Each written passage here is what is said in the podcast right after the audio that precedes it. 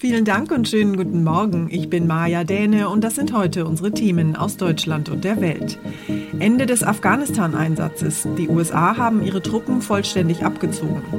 Hilfe für geflohene Afghanen. Die EU-Innenminister beraten über die Aufnahme von Flüchtlingen. Und erneut ausgebremst. Die Lokführergewerkschaft GDL kündigt weitere Streiks an. Der Abzug der US-Truppen aus Afghanistan ist jetzt endgültig abgeschlossen. Um kurz vor Mitternacht Ortszeit ist in Kabul das letzte US-Militärflugzeug gestartet. Mit dem Abzug der letzten US-Soldaten haben die USA den Militäreinsatz in Afghanistan nach fast 20 Jahren beendet. Allerdings ist es offenbar nicht gelungen, in letzter Minute alle Menschen auszufliegen und in Sicherheit zu bringen. Das US-Außenministerium schätzt, dass noch zwischen 100 und 200 Amerikaner in Afghanistan sind, die das Land verlassen wollen. US-Präsident Biden und US-Außenminister Blinken versprechen aber, alles daran zu setzen, zurückgebliebene Amerikaner und andere Schutzsuchende aus dem Land zu holen, mit diplomatischen statt mit militärischen Mitteln. Unsere Korrespondentin Tina Eck in Washington hat den Abzug der Amerikaner aus Afghanistan für uns beobachtet. Tina, am Ende kam das Ende dieses 20 Jahre langen Afghanistan-Einsatzes ja ganz schnell. Wie genau ist das denn jetzt abgelaufen? Ja, kurz vor Mitternacht afghanischer Zeit hob der letzte US-Militärflieger vom Flughafen in Kabul ab und auf einmal war klar, Amerikas längster Krieg war vorbei. Aber nicht etwa Präsident Biden verkündete das feierlich aus dem Weißen Haus. Vielmehr kam es vom Kommandierenden des Zentralkommandos, General Kenneth McKenzie, in einer recht unzeremoniellen Videoschalte beim Pentagon Briefing. Alle US-Soldaten sind raus. Aber man habe nicht alle rausgekriegt, die weg wollten, sagte Mackenzie. Das habe Herzen gebrochen.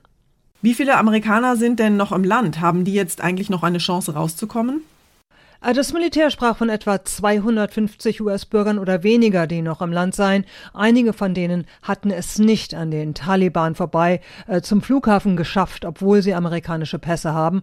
Aber es gibt zum Beispiel auch einen Fall, wo eine US-Bürgerin hätte ausreisen dürfen mit ihrem Pass, aber ihr Freund, der nur ein Visum hat, der nicht. Sie hat sich dann entschieden, zurückzubleiben und das ist natürlich hart. Wie wird denn jetzt der weitere Umgang mit den Taliban aussehen? Eine US-Botschaft gibt es ja nicht mehr in Kabul, Militär gibt es auch nicht mehr.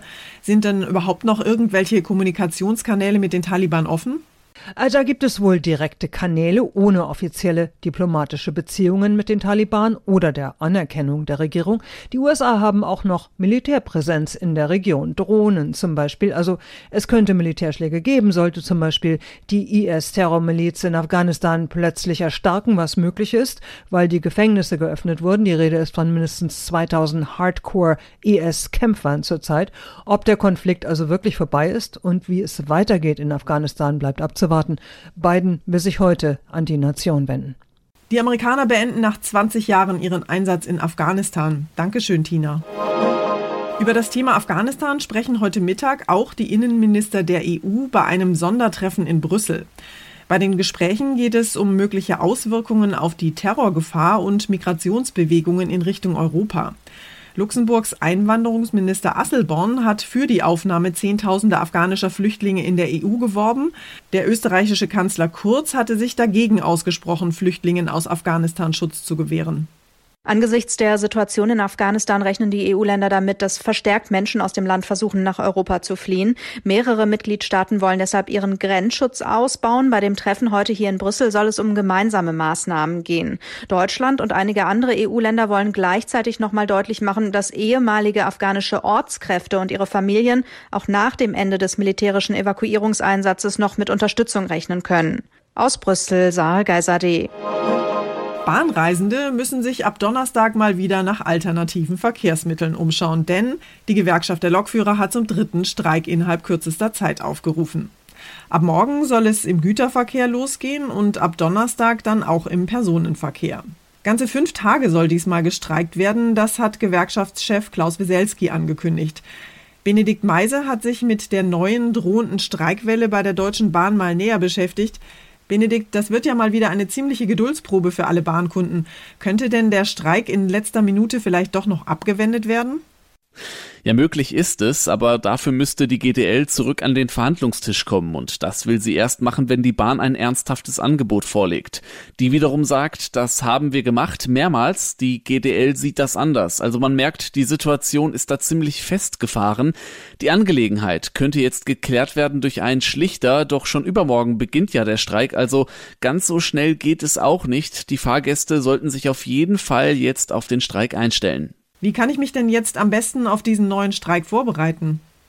Ja, wenn es geht, am besten die Reise verschieben, rät Bahnsprecherin Anja Bröker. Bis zum 17. September ist außerdem die Zugbindung aufgehoben. Das heißt, vielleicht schon früher fahren oder danach.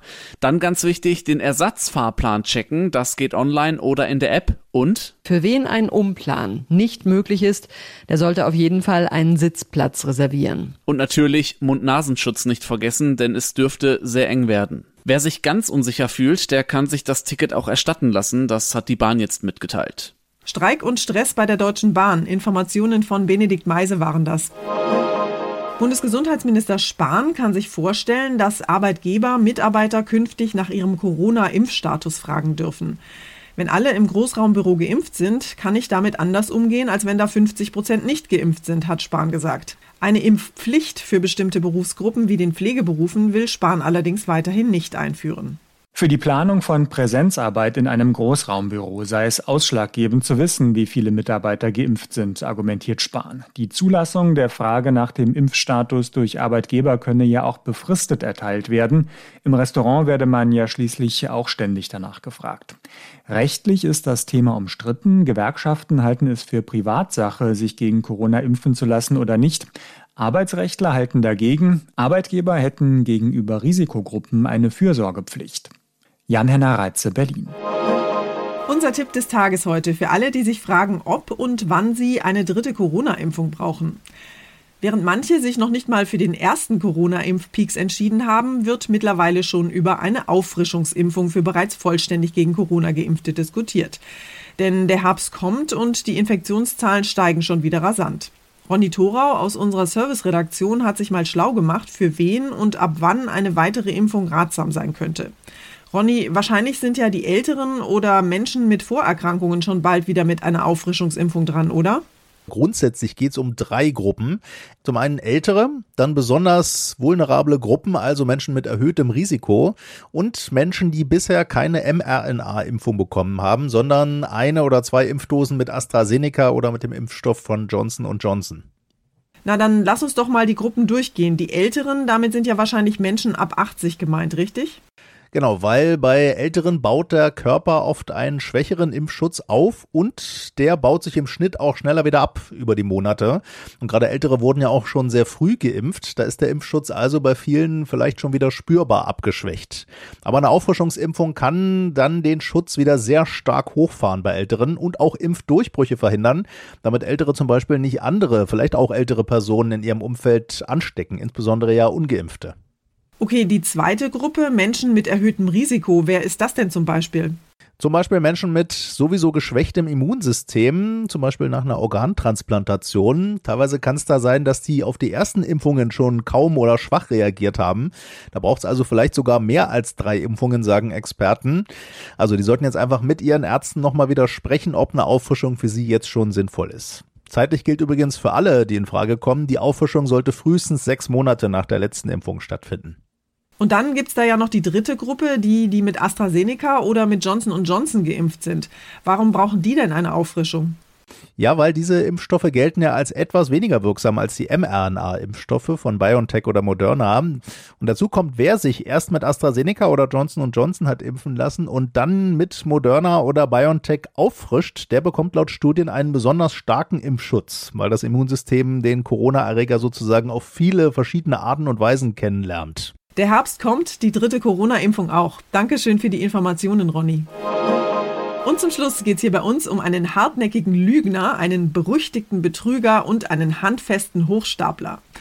Mal hat er sich als Staatsanwalt Tassilo von Hirsch ausgegeben, dann als hochkarätiger Arzt Dr. Dr. Peter Meyer und dann wieder als Graf von Falkenstein. 28 verschiedene Namen hat er sich zugelegt in den letzten Jahren und sogar seinen eigenen Rechtsanwalt und seine eigene Mutter hat Mark G. nach Strich und Faden belogen und betrogen. Dann hat ihn die Justiz schließlich für einige Zeit aus dem Verkehr gezogen, aber jetzt ist der notorische Hochstapler schon wieder straffällig geworden und steht heute mal wieder vor Gericht. Diesmal geht es um einen gefälschten Richterausweis. Außerdem soll der Angeklagte von einem Geschäftsmann 120.000 Euro ergaunert haben. Er benötige als Finanzmakler ganz neu im Geschäft diese Summe als Anschubfinanzierung. Die Staatsanwaltschaft ist sich sicher, die Absicht, das Geld zurückzuzahlen, gab es nie. Denn keineswegs ist der Angeklagte ein Finanzmakler, Richter, Arzt oder Pilot, sondern Aushilfskellner. Sein Facebook-Profil aber zeigt ein Leben im Luxus. Um das zu erreichen, war der Angeklagte auch früher nie zimperlich. So gab er etwa für teure Telefonate mit Sex-Hotlines kurzerhand das Konto seines eigenen Anwalts an. Die Kontodaten hatte er vom Briefpapier. Das war's von mir für heute. Ich bin Maja Däne und wünsche Ihnen einen guten Start in den Tag. Tschüss und bis morgen.